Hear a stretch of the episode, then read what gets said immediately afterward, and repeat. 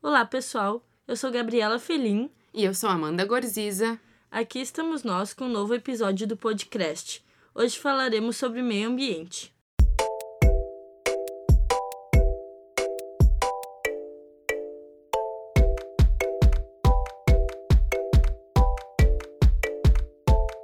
Folha de São Paulo. Índices de desmatamento na Amazônia são manipulados, diz ministro Augusto Heleno. Estadão. Noruega fica no fundo da Amazônia se alvo for o combate ao desmatamento. BBC News. Principal doadora, Noruega, diz que Bolsonaro não pode alterar fundo bilionário na Amazônia sem consentimento.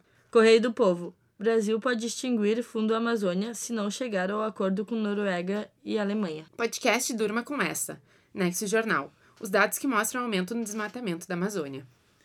Gaúcha ZH. Ricardo Salles, Noruega e Alemanha admitem que Fundo Amazônia pode acabar. Para conversar conosco sobre esse tema, temos aqui o diretor do Instituto do Meio Ambiente da PUC-RS e professor de Biologia da Escola de Ciências da PUC, Nelson Faltura. Boa tarde, Nelson, tudo bem? Boa tarde, Gabriela. O INEP, o INPE, Instituto Nacional de Pesquisas Especiais relatou que em 29 e 30 de junho, mais de 150 quilômetros da Amazônia foram desmatados, sendo junho de 2019 o mês, que, o mês em que 300 mil árvores foram cortadas, o pior mês para desmatamento desde 2016, de acordo com o Instituto. O senhor acha que tem alguma estimativa que esse ano piore mais ainda? A questão do desmatamento? Olha, essa é uma questão, uma questão delicada. Na verdade, no último ano, a área desmatada, se não me engano, em torno de 4.500 quilômetros quadrados. É, isso é bastante. Isso é bastante, representa um aumento de cerca de 15% em relação ao ano anterior.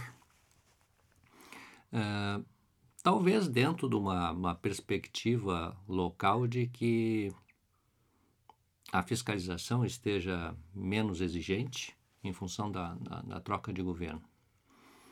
A gente tem que ter em mente, em princípio, que no Brasil nós temos uma legislação chamada Código Florestal. Tem a primeira versão, é do ano 65, a segunda versão é do ano de 2012. E para a Amazônia Legal, o Código Florestal prevê que nós temos uma área de cada propriedade que é chamada de reserva legal. E essa área ela pode ser usada economicamente, mas de forma sustentável. Por exemplo, eu não posso cortar a floresta de forma rasa, embora eu possa aproveitar produtos da floresta. Pois é, diz que esse ano 90% foi, que foi desmatado era ilegal. Era ilegal. Pois é, eu, essa informação não sei te dizer. Existe muito desmatamento ilegal. Ah, na Amazônia, legal, em área de floresta, a reserva legal é de 80% da propriedade. Ou seja, se um proprietário tem mil hectares, ele tem que uh, usar como reserva legal 800 hectares, ele pode derrubar a mata de forma legal em 200 hectares. Se for na área de cerrado, mas dentro da Amazônia Legal, esse percentual reduz para 35%. Então a gente tem que ter em mente no desmatamento como um todo, e essa informação eu não sei te dar, o quanto desse desmatamento é legal, ou seja, dentro dos 20% em que é permitido, e o quanto desse desmatamento é, é ilegal, ou seja, excede os 20%. Sim. Um, o presidente Jair Bolsonaro fez o decreto para extinguir o Comitê Orientador do Fundo Amazônia, que exclui os principais doadores, Noruega e Alemanha. Esse decreto pode fazer parte da, pode fazer parte da extinção do Fundo Amazônia? O senhor acha que pode fazer parte? Olha, eu tenho a impressão que existe um risco. Esse Fundo Amazônia, é, quem paga a maior parte do recurso desse fundo é a Noruega. Se não me engano, em torno de 90%. E uma parcela menor, em torno de 10%, a Alemanha. É claro que para alguém, uma nação estrangeira, colocar alguns milhões de dólares no Brasil, ele tem algum tipo de, de interesse. No caso, a princípio, o interesse maior é garantir a, fiscalização do cumprimento da lei, no caso do Código Florestal. Sim. Que, olha, sinceramente, apesar do, dos problemas que temos, dos conflitos de interesse, nós temos ainda uma, uma legislação ambiental que protege razoavelmente a biodiversidade e os biomas brasileiros, se ela for cumprida. E o grande problema é que as estruturas de fiscalização são, são, são deficitárias em termos de recurso material e em termos de recurso humano. E o que se fala indústria da multa, até acho que possa haver um excesso, um caso ou outro, mas via de regra, as, as propriedades que são autuadas, elas foram autuadas porque cometeram ilícitos. Então, se a gente quer preservação do, do meio ambiente, a gente precisa garantir que a legislação seja cumprida. Então, é importante o governo federal aportar recursos nesse sentido, e na medida em que os recursos são escassos hoje em dia, com o déficit público enorme que temos, a ajuda internacional para isso é super bem-vinda. Nesse caso, eu imagino que a extinção de dois comitês que regulamentavam a utilização desse recurso do Fundo Amazônia tenha sido precipitada. Eu acho que é sempre importante a gente buscar a otimização, a gente querer que as coisas funcionem com mais agilidade, de forma mais transparente, mas na medida em que uh, dependemos de algum recurso internacional, é bom que seja uma, uma, uma solução negociada e conversada. Sim. De acordo com o Estadão, o governo da Alemanha fez uma doação de 35 milhões de euros, mais de 151 milhões de reais para o Fundo Amazônia. Quais consequências essa política, além que, que o senhor falou, pode trazer para o meio ambiente de perder todo esse esse fundo assim que eles recebem?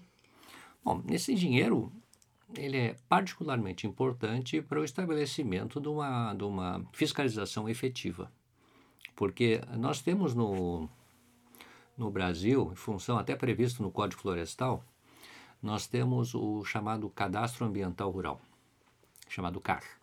No Cadastro Ambiental Rural, o proprietário é, deve devia, né, porque já um processo concluído, ter contratado um serviço de terceiros, no caso um agrimensor, por exemplo, e, e delimitando com coordenadas uh, de GPS a sua propriedade como um todo, dentro da sua propriedade quais são as áreas de APP, área de preservação permanente, e quais são as áreas de reserva legal. Isso tudo é informado ao governo federal através de uma plataforma chamada Ciscar, e isso é que permite a fiscalização. Porque tendo as coordenadas através de imagem de satélite, eu consigo ver, sem estar na propriedade, qual foi a área, digamos assim, que está sendo, por exemplo, de reserva legal, que está sendo mantida com a fisionomia original e qual foi sendo alterada. Sim, até mesmo o Ricardo Salles, ministro do Meio Ambiente, ele falou que esse formato assim não funciona, esse formato do INPE, que ele disse que até então ele achava que não funcionava, por isso que ele estava querendo alguma outra instituição para poder cuidar disso, né? O que o senhor acha a respeito? Olha, até teve, houve declaração recente de que essas informações estariam equivocadas. Uh, eu desconheço completamente. A princípio, para mim, o INPE é uma, uma instituição idônea e, digamos assim, minha a primeira impressão seria confiar nos dados. Se eu tenho alguma dúvida, eu até posso tentar auditar. Mas esse processo é um processo muito transparente e, e fácil de ser, de ser auditado. Porque basta pegar uma, uma imagem dessas e confrontar até com uma imagem de Google Earth, por exemplo. E até, até no próprio Google Earth ele tem uma, uma ferramenta que permite pegar imagens em diferentes períodos, desde, se não me engano, 2003, Uh, e eu posso confrontar as imagens do passado com as imagens do presente e, e eu consigo ver a evolução. O que é importante, isso realmente é importante, dis, uh, discernir qual a diferença, é o que foi desmatado dentro da área que potencialmente pode ser desmatada e o que foi desmatado dentro da área de reserva legal que não poderia ter sido desmatada. Esse é que é o chave. Então, se nós, se nós uh, identificarmos na, na, na Amazônia legal. Qual é, o, qual é o futuro que a gente vê? Sempre vai ter algum desmatamento enquanto houver expansão da ocupação humana, novas propriedades sendo ocupadas e desenvolvidas. Mas qual é o percentual? 20%. Esse percentual aumenta, por exemplo, no município, nós temos municípios eh, são enormes na Amazônia. Se esse município tiver uma quantidade significativa de áreas de, de, de reservas indígenas, por exemplo, ou de unidades de conservação, esse percentual de, de, de, de 20% pode subir para 50%. Então, eventualmente, 50% da propriedade pode ser desmatado. Então, enquanto houver uma expansão da ocupação humana e ocupação econômica das propriedades, a gente imagina que vai ocorrer uma, um aumento, não um aumento, mas uma continuidade do processo de desmatamento. Mas ele tem limite. Se a gente mantém, digamos assim, a, o, o marco legal que temos, nosso Código Florestal, e se nós temos uma fiscalização efetiva, o que, que nós temos? Podemos prever que na Amazônia, no futuro, a gente vai, ainda vai preservar a maior parte dela não de forma de grandes matas contínuas, excetuadas unidades de conservação, reservas indígenas, mas dentro da área que de propriedade privada existe um limite de desmatamento. Quais as tuas expectativas para esse governo agora em relação a isso? O que, que o senhor acha que pode, que a gente pode? Eu tenho a impressão que o, que o, que o governo Bolsonaro não tem na, como prioridade a, a defesa do meio ambiente no sentido amplo. Ah, através de discurso, a gente já tem percebido isso é, faz bastante tempo. Mas eh, talvez uh, uma das características mais importantes de, um, de, uma sociedade democrática seja a alternância de poder. Né? Ninguém fica para sempre, embora eventualmente se fique bastante tempo. E é através dessa alternância que a gente anda, digamos assim, numa direção melhor. Então, Sim. Eu tenho a impressão que nós estamos passando por um período ruim do ponto de vista ambiental, é, mas a expectativa é que eu acho que daqui a um tempo melhora.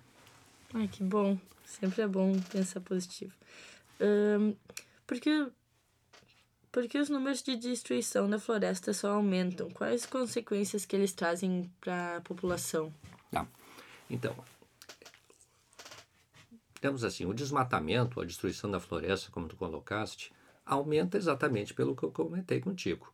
Ela, mesmo que a gente siga exatamente o que prevê a lei, na medida em que nós temos grande parte da Amazônia ainda não ocupada, a gente já espera que haja um desmatamento de forma contínua por muitos anos. Sim. Tá? Isso vai continuar acontecendo. Mas não deve acontecer para sempre. É, mas tipo, quais as maiores consequências, assim, em hum. números assim que o senhor vê que pode trazer para a sociedade, para pessoas, uh, planeta também. É, pensando em sociedade, pensando no planeta, pensando no clima, tá certo? Bom, primeiro, nós temos uma quantidade de carbono muito grande estocada na floresta amazônica. Na medida em que a gente uh, desmata, seja 20% em alguns municípios, 50% em outros, é, bom, essa madeira, parte dela pode ser aproveitada para vários fins, parte dela vai ser queimada. Nós estamos lançando uma quantidade bem substancial de carbono na atmosfera. Isso intensifica efeito estufa. E intensificação do efeito estufa tem consequências muito importantes. A gente pode pensar que vai aumentar a frequência de eventos climáticos extremos, como grandes, grandes chuvas ou mesmo períodos de seca. Ele vai interferir, por exemplo, na frequência de eventos El Niño, Laninha, e isso vai fazer com que eu tenha momentos de seca no sul, chuva no nordeste, daqui a pouco eu tenho seca no nordeste, daqui a pouco eu tenho chuva no sul. É, alteração climática mundial, num, num sentido amplo. Isso interfere em produção agrícola, tem uma série de, de consequências possíveis que a gente tem dificuldade de mensurar exatamente, porque tudo se baseia em, em modelos modelos climáticos que são montados em cima de sistemas de equações com vários coeficientes. Isso é calibrado em cima de evento climático passado. A gente não conhece perfeitamente as interações entre as variáveis, variáveis de efeito antagônico, variáveis de efeito sinérgico. Isso traz muita incerteza nos modelos. O que a gente sabe é que a temperatura está aquecendo, o lançamento de CO2 novo é vai na contramão do que a gente deseja, e o desmatamento, consequentemente, na mesma direção. Um outro ponto importante é que a evapotranspiração amazônica é extremamente relevante para manter os níveis de umidade que nós temos no sudeste e sul do Brasil. Então, um desmatamento maior implica que nós teremos aqui na, no sudeste e sul do Brasil, são fronteiras agrícolas extremamente importantes, uhum. nós teremos uh, diminuição da intensidade de chuva e menor produção agrícola.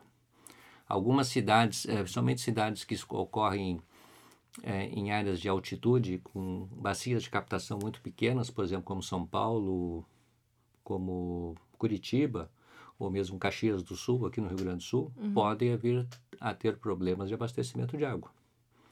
Culturas que nós temos no Rio Grande do Sul extremamente dependentes da irrigação, cultura de arroz, principalmente. Uruguaiana, por exemplo. Uruguaiana ela está do lado do, do rio Uruguai, que é um rio enorme. Sim. Eu penso num rio menor ali, o Rio Santa Maria. Ah, sim. Tá? Esse aí tem, tem, vai ter problemas. Como reverter o cenário, assim, além do que o senhor já falou, de que deve ter mais fiscalização, o que, que a sociedade pode fazer para ajudar, para colaborar com isso? Olha, primeiro, a sociedade tem que votar direitinho. uh, segundo, a sociedade tem que, de certa forma, uh, estimular com que as estruturas de Estado façam fiscalização ambiental. É difícil no Brasil, é, né? eu sei que nós temos uma população muito carente de diversos serviços, né? a nossa educação tem problemas, a saúde tem problemas, infraestrutura rodoviária tem problemas, muitos problemas. E é de, quando o cobertor é curto, tu puxa para um lado, tu, tu descobre o outro.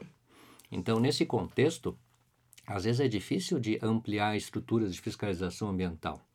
Mas o que nós temos que pensar é que, da mesma forma que educação e saúde, e principalmente a, a, na área de saúde, na área de prevenção, prevenção e saúde e educação e fiscalização ambiental, a cada real que tu investe nisso, tu está colhendo vários reais no futuro. É investimento. Então, essa, essa cultura de que fiscalização ambiental é investimento, ela precisa ser mais difundida. Sim.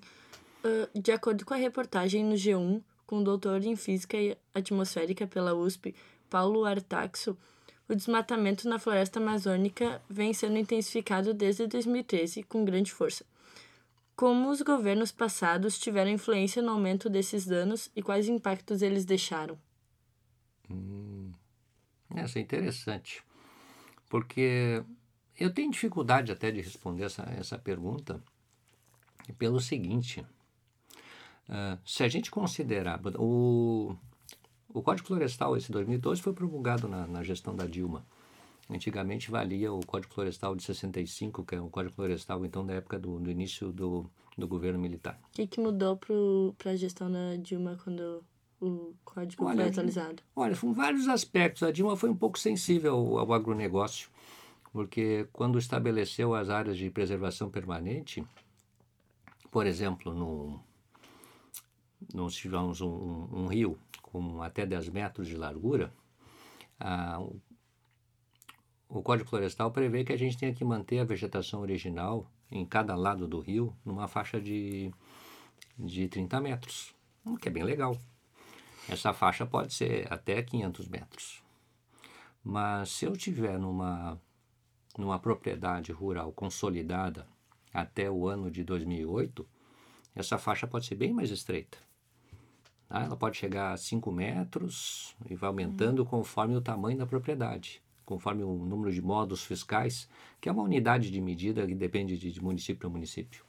Uh, essa concessão, tá, eu entendo, porque às vezes o cara tem uma propriedade há muito tempo, já desmatou, mas eu tenho a impressão que esse ponto de corte de 2008, isso aí teve uma influência muito grande de, de, um, de um lobby.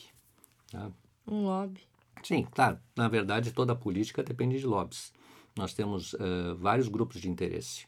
Tem o grupo de interesse da indústria, o grupo de interesse da, da, do agronegócio, tem o grupo de interesse de funcionário público, tem de policiais, forças militares, todo mundo tem, tem seus interesses e todo mundo que tem interesse, através dos seus deputados, exerce um tipo de pressão você defendendo o seu interesse, é normal, isso não é errado. Isso faz parte do processo democrático. Mas nesse caso houve, digamos assim, uma, uh, uma, uma mudança da, da, digamos assim, do que seria o ideal em função do interesse do agronegócio. O senhor acha que é possível mudar a mentalidade da sociedade em relação ao desmatamento e preservação da natureza?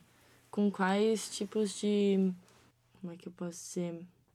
Para mudar, assim, como, como o senhor acha que pode mudar a mentalidade da sociedade em relação ao desmatamento e a preservação da natureza? Ah, a sociedade muda. Ela muda, sim. Eu lembro que quando eu era. Eu tenho 56 anos, quase 57. Eu lembro que quando eu era garoto, nós falava muito em defesa do meio ambiente. E, digamos assim, a forma ou a frequência com que esse assunto passou a fazer parte da, das conversas e da mídia, isso foi aumentando. Hoje está todo dia na mídia e todo dia nas conversas. Só que uma coisa que, uma certeza que eu tenho é, primeiro, a cultura muda. E a segunda certeza que eu, que eu, que eu tenho é que a cultura muda muito devagar. Então, para que se estabeleça uma cultura efetiva de proteção do meio ambiente, em que uma pessoa esclarecida ela consiga fazer a sua separação correta do, do, do lixo, uh, não só separar corretamente, mas depositar num lugar adequado, uh, isso demora. Demora. Não é uma geração, às vezes precisa duas, três gerações. Sim. Ah. Como o senhor analisa os seis meses de governo do Bolsonaro, governo Bolsonaro, no plano de desenvolvimento de impactos negativos sobre o meio ambiente, agenda ambiental, de acordo com a legislação brasileira? Olha, eu diria assim que, do ponto de vista de estruturas de Estado para meio ambiente, ah, na verdade, uh, as estruturas estão aí. As estruturas estão aí. Uh, a lei em si não mudou. Embora exista, exista projeto, mas não é, do, não é do Bolsonaro, mas existe projeto na, na Câmara de Deputados. É, agora não tenho certeza se é Câmara de Deputados ou no Senado Federal. Para revisar, por exemplo, o, o tamanho da reserva legal. Isso é muito ruim. Isso é muito ruim. Mas isso não dá para atribuir ao governo Bolsonaro. Ocorre durante o governo dele, mas não é uma, uma ação de, de poder executivo, mas uma ação de, de, de, do poder legislativo. Isso é ruim. O que me parece que o principal problema esteja relacionado a é, não dar ênfase às estruturas de fiscalização, porque é a fiscalização Sim. que garante o cumprimento da lei. Se não tiver fiscalização, a lei não é cumprida. Isso é da natureza é, humana. Mas o próprio governo já não incentiva muito também. Pois é, já, nós já tínhamos uma, uma, uma estrutura precária. E essa estrutura precária não está sendo reforçada, muito pelo contrário. Sim. Então, isso não nos é, ajuda em nada. Até mesmo o ministro Ricardo Salles, ele falou que ele errou nos cálculos em uma hum. entrevista que ele deu no G1, no Globo News, se eu não me engano, falando que a Amazônia tinha desmatamento zero, por exemplo. É. São... Isso, digamos assim, isso eu, eu acho... Sendo eu acho curioso, eu é. acho curioso. Desmatamento zero não existe porque a gente não tem controle. Desmatamento, é, assim, tem que separar o que é desmatamento. Se eu tiver desmatamento em área em que o desmatamento é permitido dentro de uma propriedade, eu não posso computar isso como sendo um problema. Isso é natural do processo. Está previsto em lei, não tem o que fazer. Agora, por exemplo, nós sabemos que existe eh, grilagem de terras, por exemplo, em, em unidades de conservação ou em reservas indígenas. E essa grilagem de terras envolve desmatamento. Então dizer que isso é zero, não, não é zero. Qual a importância da visibilidade internacional para a situação da floresta, como teve lá no letreiro na, na, em Amsterdã, que eles mudaram para IM Amazônia?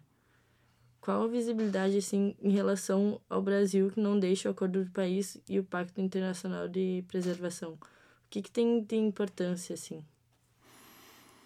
Olha, é, eu acho natural o mundo estar tá preocupado com a Amazônia, porque na verdade é a maior floresta tropical que existe no mundo. Então ela não é, digamos assim, um, é um patrimônio da humanidade. E como patrimônio da humanidade, é normal que pessoas no mundo todo estejam preocupadas com a preservação da Amazônia, até porque isso tem implicações climáticas que se refletem no mundo todo. Eu tenho a impressão que a, a legislação brasileira é, é suficientemente boa para proteger a Amazônia na sua maior parte, permitindo algum uso econômico, é importante, algum uso econômico, pessoas moram lá, essas pessoas precisam ter, ter, ter fonte de renda. Existem recursos naturais na Amazônia que podem ser de forma sustentável, de forma responsável, possam, podem ser utilizados. E eu tenho a impressão que a nossa legislação garante tanto a sustentabilidade financeira das populações que vivem lá, como a preservação da diversidade biológica e da fisionomia da Amazônia em longo prazo. O que precisa é respeitar a lei. Com isso termina o podcast de hoje. Gostaríamos de agradecer o convidado pela participação. Esperamos que volte para debatermos mais sobre o assunto. Aos ouvintes por passar esse tempinho com a gente e não se esqueçam de compartilhar nosso podcast com amigos e colegas. Para mais conteúdos da Famecos, nos sigam no Instagram, arroba eu sou Famecos, e curtam a nossa página Eu Sou Famecos no Facebook. Na produção, eu, Gabriela Felim, com colaboração especial de Amanda Gorziza e na técnica Gabriel Salazar. Até o próximo programa, pessoal. Obrigado, Gabriela. Boa tarde para todos.